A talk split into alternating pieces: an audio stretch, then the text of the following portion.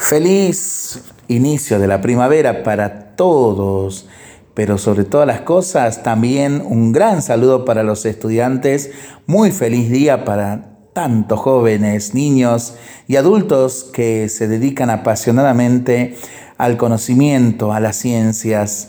Feliz día para los trabajadores de la sanidad, agradecidos profundamente por aquellos héroes que cuidan constantemente de nuestra salud. Y por supuesto, no dejemos de clamar al Señor por el don de la paz.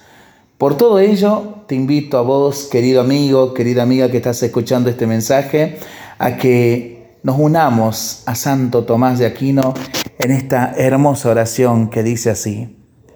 Creador inefable, tú que eres la verdadera fuente de luz y de sabiduría y el principio supremo, Dígnate infundir sobre las tinieblas de mi inteligencia el resplandor de tu claridad, apartando de mí la doble oscuridad en que he nacido, el pecado y la ignorancia.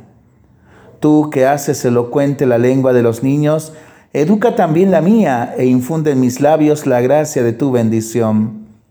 Dame agudeza para entender, capacidad para asimilar, método y facilidad para aprender, ingenio para interpretar y gracia copiosa para hablar. Dame acierto al empezar, dirección al progresar y perfección al acabar. Tú que eres verdadero Dios y verdadero hombre, que vives y reinas por los siglos de los siglos. Amén. Para seguir rezándolo y pensándolo en familia y entre amigos, ¿no?